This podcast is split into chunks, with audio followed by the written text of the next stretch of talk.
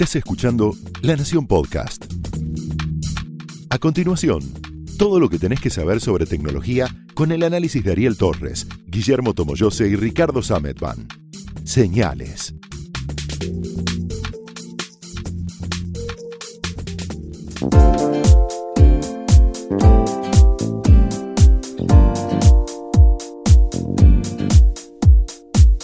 Hola, ¿cómo están? Bienvenidos a una nueva edición de Señales, el podcast de tecnología de La Nación. Yo soy Ricardo Sametban. Y yo soy Guillermo Tomoyose, alias Tomito. Y en este caso no nos acompaña el señor Ariel Torres, que está malito, pobrecito, está sin voz, así que lo vamos a escuchar la semana que viene con otro episodio. Y mientras tanto, con eh, Guillermo vamos a estar comentando un poco algo que pasó la semana pasada, que en realidad está terminando en estos días, que es la feria IFA, la edición 2018. La feria de tecnología mm, de consumo más importante de Europa y que podemos decir que es la contrapartida del viejo continente a otra feria importante que es la que comienza en enero, que es la CES, la Consumer Electronic Show de Las Vegas, que siempre empieza los primeros de enero, primero, segundo de enero, y que tienen particularidades, cosas en común y cosas diferentes, pero bueno, vos estuviste ahí, nos podés contar todo lo que lo que pudiste encontrar y ver, pero antes que nada, para aquellos que nos están escuchando, ¿cómo es una feria de tecnología? Porque no tenemos un, un evento similar aquí en, el país. No, acá están empezando a ver, había hace muchos años, después desaparecieron y ahora han vuelto algunas ferias, algunas expos de tecnología. Eh, en el caso de la IFA es un lugar muy grande. Por ejemplo, la feria dura una semana más o menos. A diferencia de muchas otras ferias, es abierta al público. Hay ferias como la que vos, la que vos mencionás, que es la CES de Las Vegas, Sí. en enero. Que hay mucho colado, hay gente que se registra, se pone como blogger, periodista o medio digital o youtuber o lo que sea, y se termina colando y se mete en una feria en donde es impresionante. Si ustedes tienen como referencia, tanto creo que debe aplicar también para la IFA, si ustedes creen que la rural es un espacio, el que está en Plaza Italia, que es grande, bueno, podemos decir que son dos o tres rurales. Tranquilamente, juntas. tranquilamente. Entonces tenés Las Vegas, tenés en marzo el Congreso de Móviles en Barcelona, tenés la CEBIT en Hannover, tenés Computex una- en cada- Asia, Cada tenés un una montón. con su perfil. Claro, con, cada una con su perfil y con, con muchas cosas en común y muchas cosas diferentes. Una cuestión interesante de la IFA es que en tamaño es muy grande, entonces la podés recorrer en un día, pero solamente así por ir caminando, Caminando, ni- te llevan cinco horas fácil como mínimo. Sin pararte en los estados. sin pararte, así como mirando, hola, ¿qué tal? Vas, digamos, puedes parar un poquito, pero si querés recorrerla entera en un día, mínimo te toma eso. La otra cosa diferente de muchas otras ferias es que es abierta al público. Por eso, por ejemplo, la mayoría de las ferias arranca un lunes y termina un miércoles o jueves, Sí. y esta arranca un viernes. Tenés todo el fin de semana para que vaya la familia berlinesa a pasear. Yo estuve ahí y es algo muy raro para este tipo de ferias porque ves gente, ves la familia, Ves que- niños. ves niños corriendo por todos lados. No estamos hablando de los, de los youtubers que. No, no, no, no, no. como- Tenés pibitos Sí. haciendo lo que hace cualquier niño en una feria, que es mirar, tocar, pedir un... te- digamos, siempre hay cosas que te regalan. Muestras gratis, muestras gratis, claro, comida. bolsitos, qué sé yo. Eh, pero ya digo, es enorme. No hay seguridad. Por ejemplo, en eh, Las Vegas y en el Congreso de Móviles, para entrar vos tenés que mostrar, además de tu credencial, alguna identificación, un documento, un pasaporte, un DNI, algo. Acá no hay nada. Es Tenés muy- una, tenés una credencial, pero incluso para darte la credencial, a diferencia de otras ferias, Sí. es como, ¿qué tal? Yo soy Ricardo Samet, vengo a la feria. A ver, espera. Ah, sí, te tengo anotado. Toma la, feria, toma la credencial.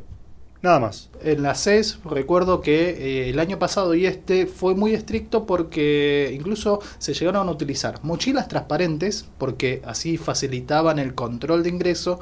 Tampoco podías ir con carry-ons, con valijas con rueditas, porque eh, entorpecía el proceso. Es- Era como una- entrar en un aer- un aeropuerto. Un nivel de seguridad que incluso eh, utilizaban perros para poder eh, detectar si había explosivos, si había alguna amenaza concreta. Así que el gran contraste justamente entre esas dos ferias, que de vuelta, la CES era una feria para la industria y analistas y periodistas, y la feria IFA más enfocada por supuesto, en la electrónica de consumo, pero abierta al público. Sí, esto no quita que no haya, que no haya anuncios, que no haya conferencias y que no sea como cualquier otra feria un lugar no solamente donde las marcas se muestran al público para tratar de que el público compre sus productos, sino que lo que hay muchísimo es tras bambalinas, pero circulando en los, en los pasillos, acuerdos comerciales. Esto es, la marca de televisores tal lleva a vendedores de todo el mundo y les dicen, miren, estos son los nuevos televisores que, vamos a presentar, o sea, los presentamos hoy,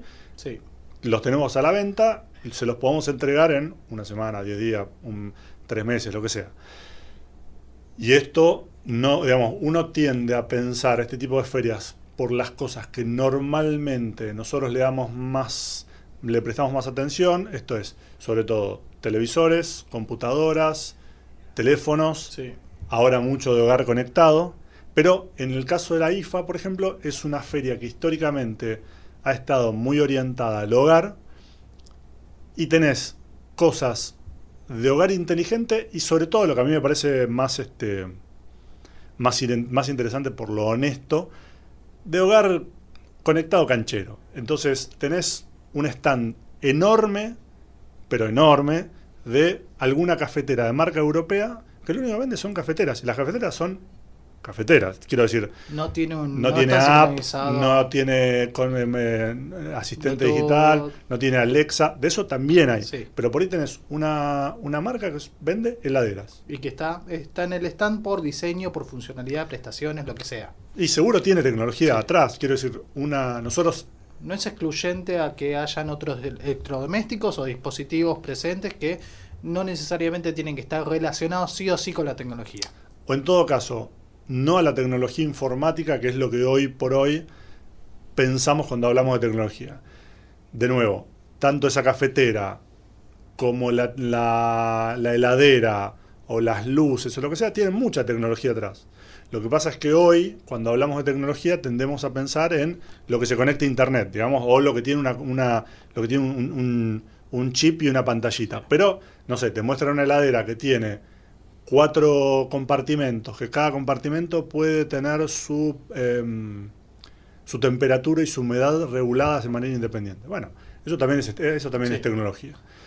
Y entonces, vos lo que haces es, obviamente, recorrerla a tu antojo, son stands enormes, a diferencia de otras ferias, los stands están más separados. En, por ejemplo, en las CES y en el Congreso de Móviles vos tenés un gran salón. El pabellón principal. pabellón principal. Azul, rojo, verde, son siempre bien identificados. Y ahí cada uno se va distribuyendo el espacio de acuerdo a cuánta plata puso, básicamente. Claro, básicamente cuánta plata puso son por metro cuadrado en cualquier exhibición, pero tenés una gran nave central, ponele, con 20 empresas que están codo a codo. En el caso de, de la IFA es un poco diferente, porque por cómo está armado el edificio, cada marca tiene como su propia habitación, si querés.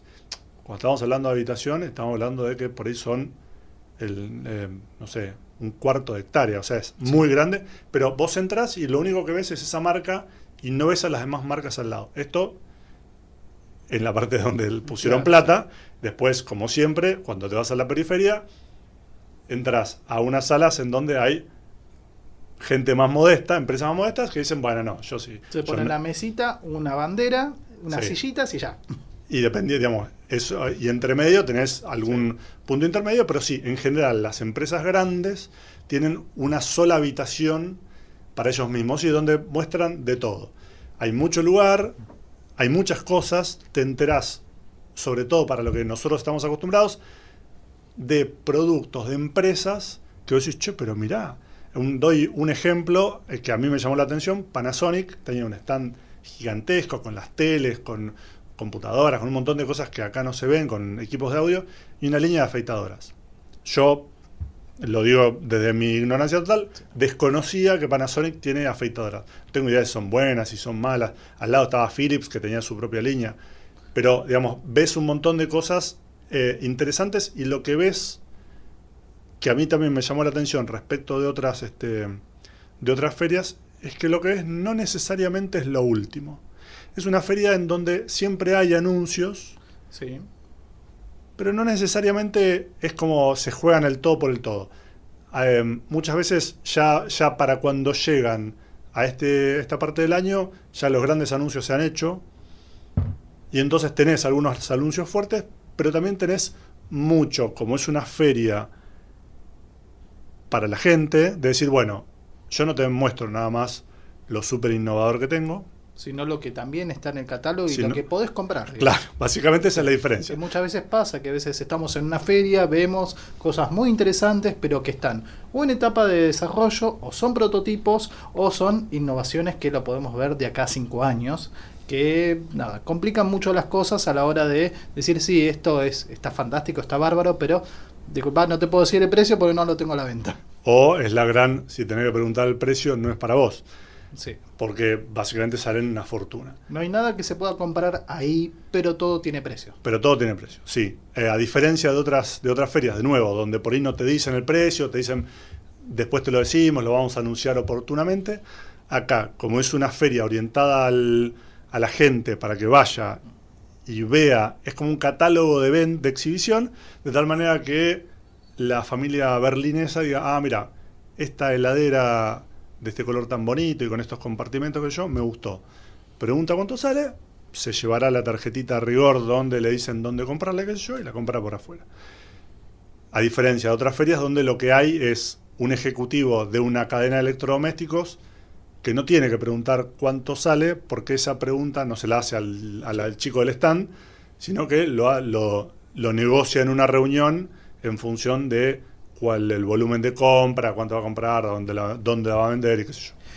Siempre este tipo de ferias sirven como para poder eh, anunciar, si bien me estabas contando que hay muchos anuncios que ya se fueron haciendo durante el resto del año, las ferias, en el calendario tecnológico de ferias sirve también de excusa para que las compañías hagan un anuncio fuerte. Sí. Porque está todo el mundo, todos los ojos puestos en eh, la apertura, en la previa, porque de hecho usted, vos como prensa estabas en un espacio especial, con un acceso especial antes de la apertura de la feria al público. Y en esta feria IFA, así como en la CES, así como en el Mobile o en Computex, cada una tiene su propio perfil. Acá en la IFA, ¿qué, ¿cuáles fueron los anuncios así fuertes que eh, nada, nos estuvieron marcando la semana?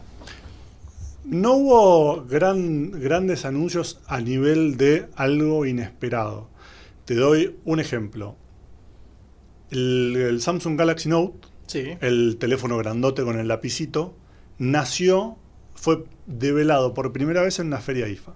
Me acuerdo. y Además estaba... eh, Fue como una, una cuestión de quiebre muy grande. Sí. Bueno, hoy en este año Samsung eligió, y lo venía presentando siempre la- en la IFA, este año eligió adelantarse un poquito y presentarlo Sí, antes. de hecho si estuve bien, ahí en, en, en Claro, agosto en Nueva en- York y lo que pasaba es que eh, rememoraban un poco ese, ese anuncio y es lo que suele pasar con las compañías. A veces para el lanzamiento de un producto se asocian a una feria o aprovechan ese entorno. No necesariamente puede ser que estén en la feria en sí, a veces están de forma de satélite con eventos externos, por ahí ni siquiera tienen presencia dentro de la feria, pero aprovechan todo toda la conversación en torno para el lanzamiento. Ya cuando ese producto o servicio tiene entidad propia y pasa esto, que Samsung lo anunció en agosto en un evento aparte en Nueva York porque el Galaxy Note ya tiene otra entidad, ya no se ya no necesita de una feria para presentarse. Exacto. Bueno, en el caso de Samsung, por ejemplo, lo que presentó fue un televisor 8K de 65, 75 u 85 pulgadas.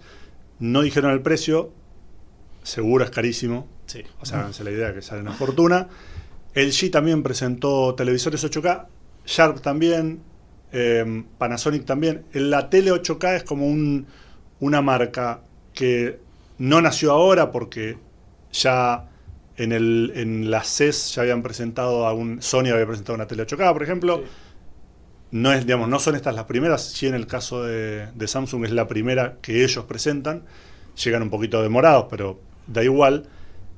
Y es como algo que se perfila, como que en los próximos años, así como en algún momento para las teles fue primero el 3D, después el 4K, después las teles con HDR, esta, esta tecnología para ver mejor los, los negros y los blancos. Cuando fue lo del Smart.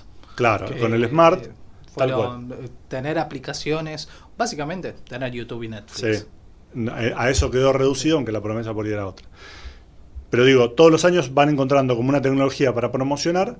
Esto parece que, sobre todo ahora, y uno podría aventurar en la CES del año que viene, la marca va a ser las teles 8K. ¿Y cuándo las vamos a ver nosotros? Bueno, ya te podés comprar una tele 8K. El problema, como siempre, es el contenido, que no hay, no existe, es muy poco lo que, lo que se está generando en 8K. Siempre tiene mucho eso, el- el- la industria tecnológica en ofrecerte primero el fierro, el hardware y después que vengan detrás todo el contenido asociado. Y muchas veces esa, esa ecuación no funciona porque ocurrió con las teles 3D que venían con los anteojos, no prosperó.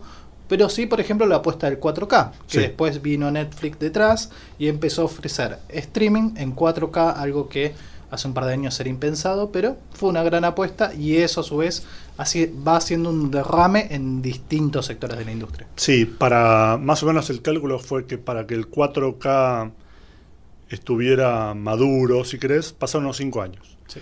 O sea que es muy probable que para el 8K sea lo mismo o más, porque además tiene el, el agravante, si querés, que para mucha gente ya el 4K es mucho más que suficiente por la distancia a la que ve la tele, porque ya se compró la tele 4K ahora, y entonces va a decir, Sí. pará, ya está, no, le voy a sacar el jugo unos años y recién ahí me voy a comprar la 8K.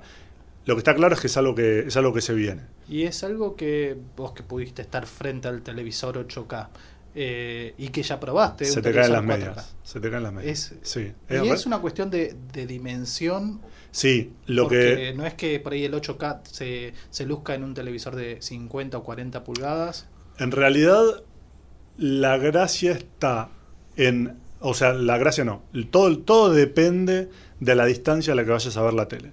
Si vos tenés una tele que por alguna razón vas a ver más lejos, entonces no cambia tanto porque tus ojos no alcanzan a ver, la no, a, resolu- a resolver los Sí. puntos de, de la, de- la pantalla. Más lejos estás, menos te importa la resolución. Pero más cerca estás, más más, te importa. Pero ahora, eso- ¿qué pasa? Hay dos tendencias. Una es que las teles son cada vez más grandes y la gente tiende a invertir en teles cada vez más grandes. Y esto es algo que también pasa en los celulares y en las computadoras, que es las pantallas tienen cada vez menos marco. Con las teles pasa exactamente lo mismo. Entonces vos tenés teles que, si ustedes tienen, por ejemplo, yo tengo una tele de hace 6, 7 años y tiene, para los estándares actuales, un borde, un marco, Sí. que es un horror. Está buenísima, digamos, a mí no me, no me molesta, pero No si nos vos... cambian nada, No nos nosotros. cambian nada. Pero el punto es que esa tele que es por ahí de 32 pulgadas, una tele de 40 pulgadas, por ahí en tamaño real, ocupa casi lo mismo. ¿Por qué? Porque todo ese borde que hoy lo tengo con un plástico oscuro sería pantalla. Imagina, lo pasa lo mismo Lo con los celulares. Sí, es lo mismo Y- que a veces nos sorprende decir cómo este modelo que es casi idéntico en, en el formato, eh, en, en lo físico, tiene una pantalla más grande y es eso, justamente el comer, empezar a comer los bordes. Exacto. Y de hecho, esto es algo que se empezó a ver en computadoras este año. A principios de año hubo un par de anuncios. De, el año pasado también. Dell, sobre todo, había, fue como la, la que primereó en esto de Sí. ofrecer una notebook con una pantalla que tuviera bordes muy chiquitos. Entonces vos tenías una notebook, la XPS 13, de hecho, tenías que en formato es del tamaño de una notebook de 13 pulgadas, o sea, un, un equipo muy compacto, pero la pantalla termina siendo de 14. ¿Por qué? Porque vuelan los bordes. Sí. Lo mismo presentó Huawei en marzo, que incluso tenía una cosa loca que era el- Huawei, que el fabricante de teléfonos con una computadora. con una computadora en marzo que tiene una, el- el- la, la cámara frontal la tiene metida dentro de una tecla. Vos la, la guardás para que no ocupes, porque no le queda espacio en la, en la pantalla. Y ahora fue eh, todas las marcas, de una u otra manera, sobre todo las Asus, em, apostaron por lo mismo, que por pantallas sin borde para que la notebook tenga, em, vos puedas aprovechar la mayor superficie posible Sí. de la tapa, digamos, de la cara interior de la tapa, para que sea todo pantalla y entonces tenés en un equipo más chico, más pantalla. Y esto es algo que este año ya está viéndose en un montón de marcas, con lo cual el año que viene va a ser, uno puede esperar a que sea muy estándar para, para todas las, para todas las compañías está buenísimo porque tenés este, mucho aprovechamiento. Pero para, yo te decía la tele, un tema es el marco. Y entonces la gente quiere, eso lo dicen todos los estudios, quiere tener teles más grandes. Cuanto más grande, mejor dentro de lo que le den el espacio claramente de la, de la habitación. Y ahí empiezan a pelear con el tema de aprovechar la mayor cantidad posible de la carcasa, por decir, del cuadro, digamos. Y además ahí empieza a jugar otra cosa que es la distancia. Cuando vos tenés la misma cantidad de puntitos de color que forman una imagen puestos sobre una superficie más grande, esos puntitos son más grandes. Porque vos tenés una pantalla 4K de 3000 por, no me acuerdo los números exactos, 3820 por 1440 y pico. Sí, una resolución alta. Una resolución alta, claro, pero si yo tengo eso en una tele de 40 pulgadas y lo tengo en una de 60, como la cantidad de puntos es igual, en la de 60 lo que tengo que hacer es el punto más grande. Bueno, llega un momento en que eso, si vos lo ves medio de cerca, se empieza a ver. Sí. Que es básicamente cuando vayan a un shopping o a un recital y se acercan a una pantalla, bien cerca van a ver un punto de color. Se alejan y van a ver Entonces. Dependiendo de la distancia a la que vos estés, no te importa. Ahora, todos los fabricantes de tele están apuntando, están apostando por otra cosa, que es la siguiente. Las teles son cada vez más delgadas y lo que está haciendo, lo que están proponiendo todos los fabricantes es, ok, vos la colgás de la pared, y la dejas siempre prendida. Cuando no estás viendo tele, funciona, de un cuadro, funciona como un cuadro. ¿Se acuerdan que hace 10 años más o menos estaban los portarretratos digitales? Sí. ¿Quién no tiene uno tirado en algún lugar o lo ha visto en alguna ocasión? Eh, o alguno todavía lo, lo, usará, pero era esta cosa, vos tenías el portarretrato ahí, te iba mostrando fotos cada tanto, dependiendo de la calidad que tenía la, la, la, calidad de la pantalla era mejor o peor, en general no eran muy buenos. Bueno, los de los fabricantes de tele dicen, bueno, vamos a lo mismo, pero aprovechando que tenés un mural enorme y entonces Samsung, por ejemplo, tiene un acuerdo con pinacotecas para tener una colección exclusiva de cuadros reales o de fotografías. Que de, aprovechen la calidad del, display y que puedan mostrarlo. Optimizado para eso, qué sé yo. Entonces entra como en una especie de modo de bajo consumo muestra la foto, está un rato, después lo cambia, está un rato, después lo cambia. El G tiene algo por el estilo. Todos los fabricantes, si no tienen ese acuerdo, te dan la opción de decirte, ok, vos querés poner las fotos de las vacaciones, ningún problema, queda en automático, es como un salvapantallas. Sí. Básicamente es eso. Y entonces, cuando vos tenés eso, lo que vos querés es que se vea bien. Cuando estás sentado en el sillón, en el sofá para ver la tele, pero también si es una imagen estática, que yo me pueda acercar y decir, ah, mirá, estos son de cuando se fueron de vacaciones a Villa Gesell. Y la foto no se vea toda pixelada, sino que se vea bien. Que puedas apreciar el detalle de las fotos y las imágenes. Exacto. Esas son como dos grandes cosas que se vieron en, en esta feria, bastante claras. Esto es lo del 8K y lo de los marcos muy reducidos y una cosa que a mí me pareció bastante interesante de esta feria, muy orientada al, hogar, es que había mucha tecnología para el hogar con dos grandes vertientes. La primera es el hogar conectado, que dependiendo de cómo lo veas es está buenísimo o es una pavada. O es humo, porque es, la sensación que uno tiene estando aquí desde el mercado argentino de, bueno, eh, básicamente la conexión inalámbrica la usamos para el streaming, para ver Netflix, para ver YouTube, para escuchar Spotify y no mucho más. Ahora empiezan a ver algunas luces o lámparas conectadas, eh, tal vez las cámaras de seguridad, tal vez pueden ser otra vertiente, pero de vuelta, está como todo muy en gateras todavía por acá. Sí, y sobre todo, en, muchos, en algunos casos no, pero en muchos casos el... Eh, lo que vos lográs con eso, el, beneficio que vos obtenés, es muy marginal. Por ejemplo, a mí una cosa me parece bastante interesante, pero que es en un punto, bueno, no es tan grave, es, están muy de moda ahora, son los em, interruptores automáticos, los interruptores de luz automáticos. ¿Qué esto qué significa? Que cuando vos, así como hoy tenés, sobre todo para los faroles en la calle, para los faroles de las casas en la calle. cuando hay movimiento, cuando alguien pasa, se prende el farol, Sí, sí, eso es algo... el sensor de presencia. tiempo, sí. Bueno, ahora está lo mismo, pero para una habitación. Entonces vos entras a una habitación, se prende la luz. Te vas a la habitación, se apaga la luz.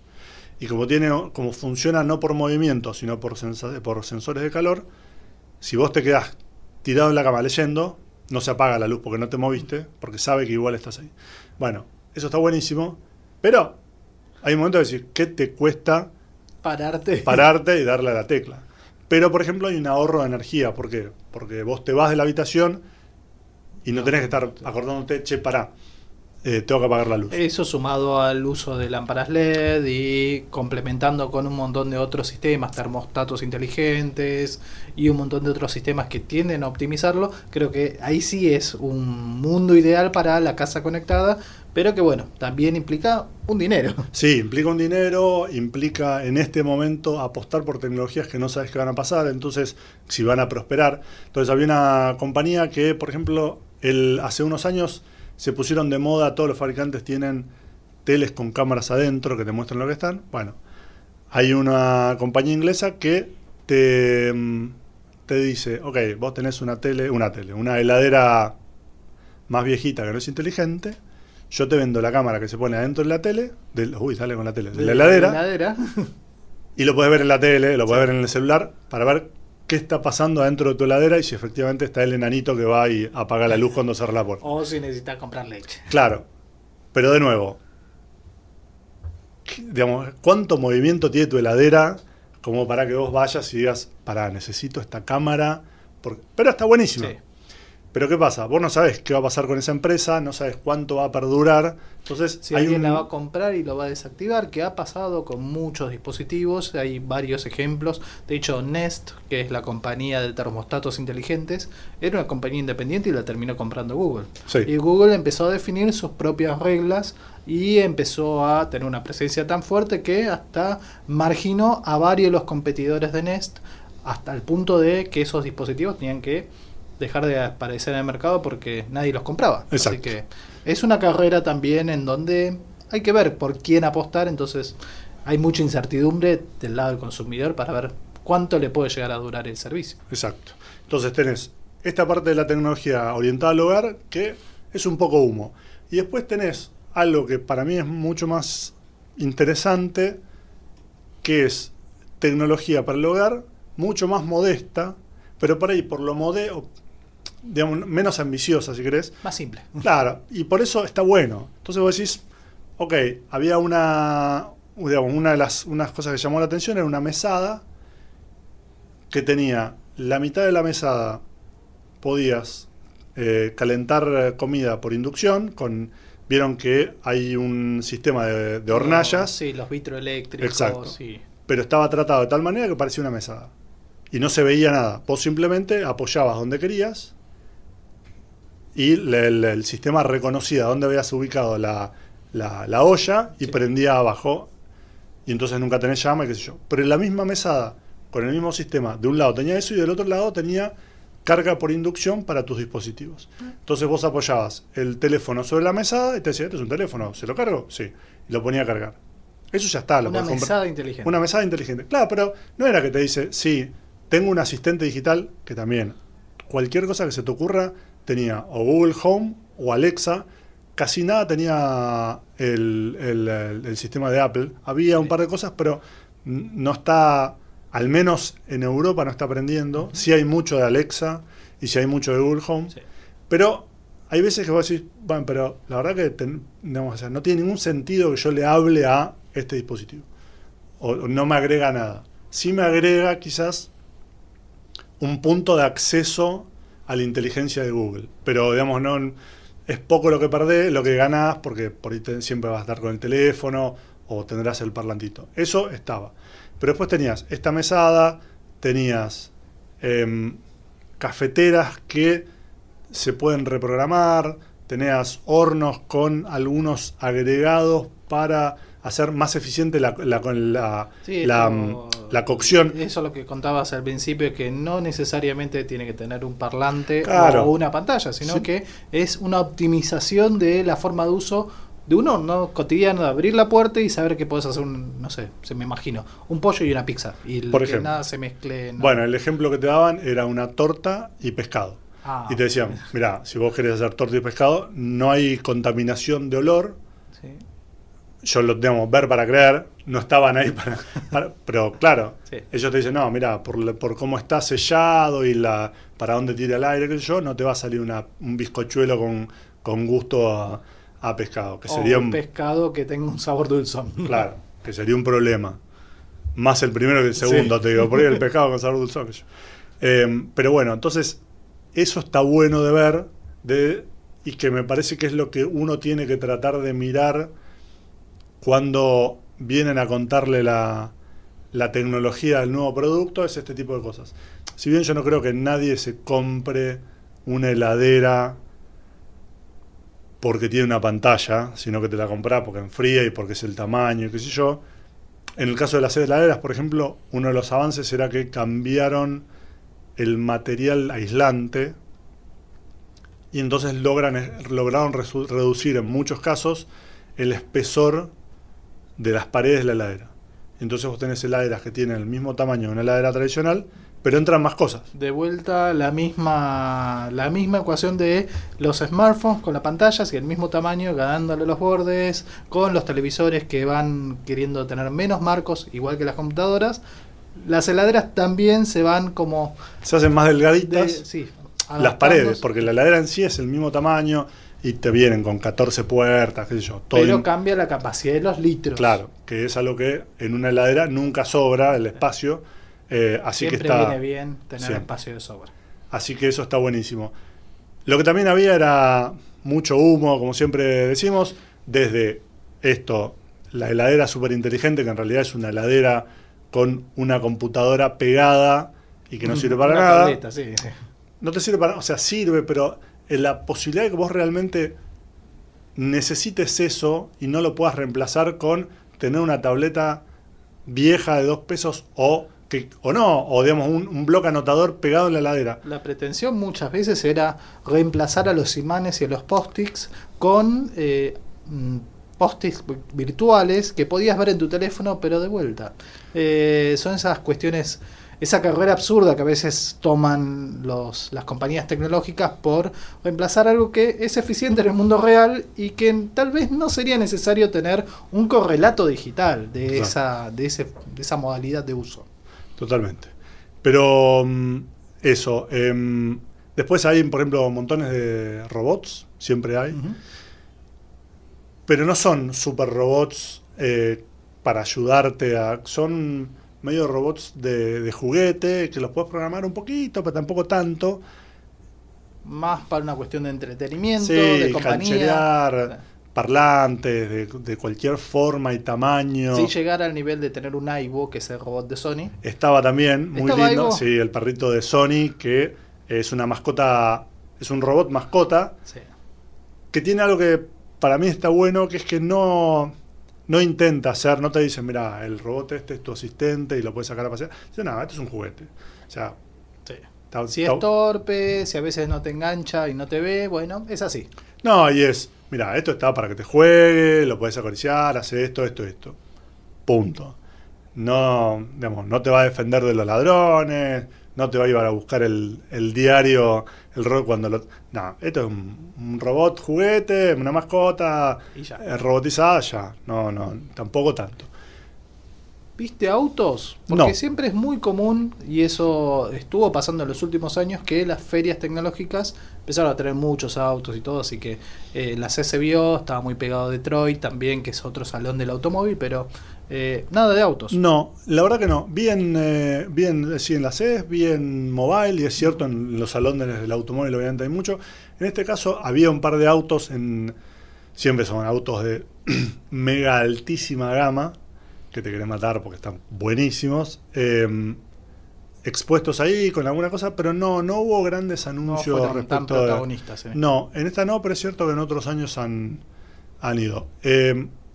Quizás una de las marcas más interesantes es que todo lo que tuvo que ver con asistentes digitales, esto con Alexa de. Amazon y con Google Home, estaban muy presentes, pero casi sin mención.